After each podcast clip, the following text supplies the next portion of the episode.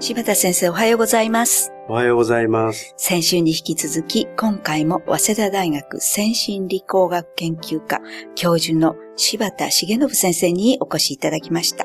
柴田先生、どうぞよろしくお願いいたします。今週からは食の方ですね。そっちと睡眠の関係についてお伺いしたいと思います。先生が研究されていらっしゃいます時間栄養学という学問について詳しく教えてください。はい。時間栄養学というのはですねえ、これも時間体内時計と栄養ですので、食とか栄養に関係する学問なんですね。はい。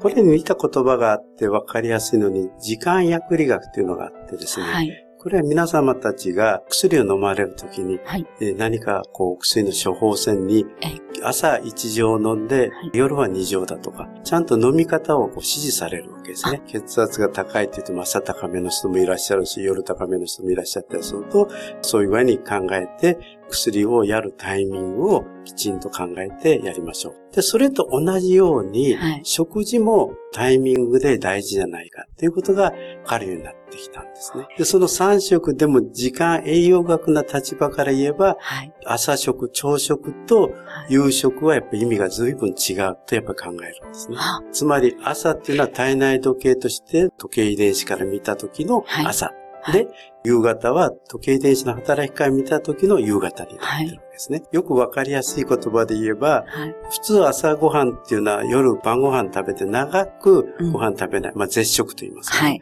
長い人は11時間ぐらい食べなかったり、はいまあ12時間ぐらい食べなくて食べますよね。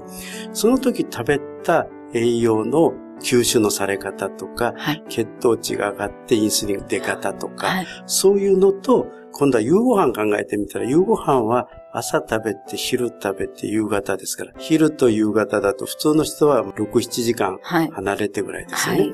半分ぐらいしか絶食ないわけですね。朝食で。そういう時食べた時にはやっぱり体の反応が違ってくる。同じものを食べるっていう研究があるんですね。全く同じものを朝食で食べた場合、はい昼、夕で食べた時はいに血糖値を調べると、血糖値の上がり具合っていうのは夕食側の方が高いんですね。夕食は結構気を使わなきゃなんないってことですか？そうなんですね。だから血糖値が長く続くから、それが脂肪合成に回って肥満の問題になるとか。はい。経験上、皆さんよく言われますよね。晩ご飯なんかどっさり遅く食べたらなんか太るんじゃないかな、あ私。そうですね。それは時計遺伝子の働きからもちゃんと今説明できるようになってきてるんですね。我々調べた研究がありまして、あるいははい外国の報告もありまして、はい。朝食、昼食、夕食をですね、はい。どれぐらいの比率になっているかという研はい。究があって、はい。1日を10としますよね、はいそうそうした時に朝が2、に、昼が3、夜が5なんですね。はい。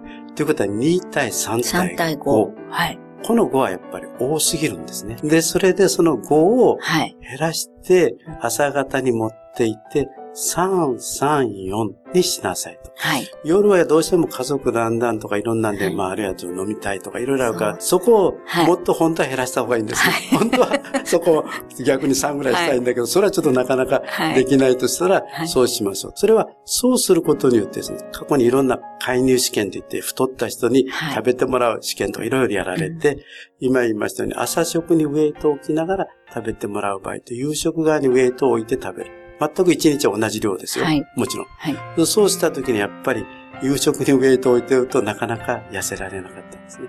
朝食にウェイトを置いてる人はちゃんと高肥満効果が出てきて痩せていけた。だから食べるなって言ってるんじゃないはいですね。。はい。その食べ方を変えなさい。で、朝食そんなふうにもともと少ないんですが、はい。その上に朝はやっぱバランスが悪い食事が多いんですね。はい。特にあの、タンパク質が足りない食事。そうですね。そうすると、これも今年出てき出た研究で、はい。やはり朝食にタンパク質が少ない人と多い人を比較すると、朝にタンパク質が少ない人は活動的じゃないんですね。あ朝からきちんと食べてる人ほど、はい要するに歩行数が多いとかですね。ーはい。そういうことも言われてますので、同じ食事でもそんな風に違うよ、はいということが分かってきたんですね。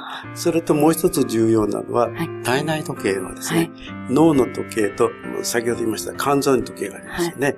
脳の時計っていうのははい。光が大事で、はい。朝の光、それもなんか引かれたことある、はい。うん朝の光ではい。24時間に合わせます。と、はい。24時間長いから。はい。で、末梢のそういった臓器の時計も24時間長いんですが、はい。それは何が合わせるかというと、朝食。だから朝食が食べることによって、はい。体に朝ですよと教えて、はい。そこで、まあ、リセットというんですが、はい。24時間に長い時計が、パッとそこで24時間、朝だって切り替わるわけですね。なるほど。だから毎日毎日我々は朝の光とはい朝食で本当ははい体が朝です。さあ今からですっていうふうになってるはずなんです、ね。そうですね。ありがとうございます。ではこのお話の続きは来週もよろしくお願いいたします。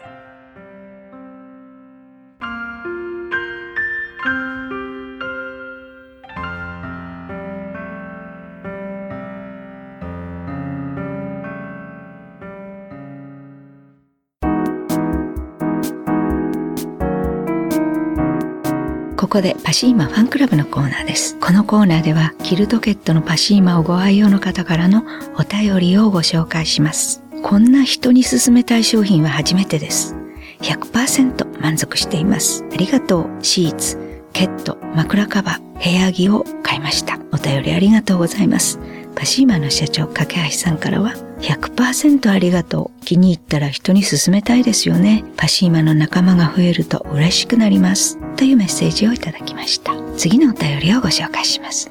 主人用の秋の肌掛け布団をお店に見に出かけて勧められてパシーマを買いました。素材の綿とガーゼに魅力を感じました。今度は自分用も買いたいと思います。お便りありがとうございます。パシーマの社長、架橋さんからは、お店にお出かけいただきありがとうございます。お店に行くと最新情報を教えていただけます。気に入っていただき感謝です。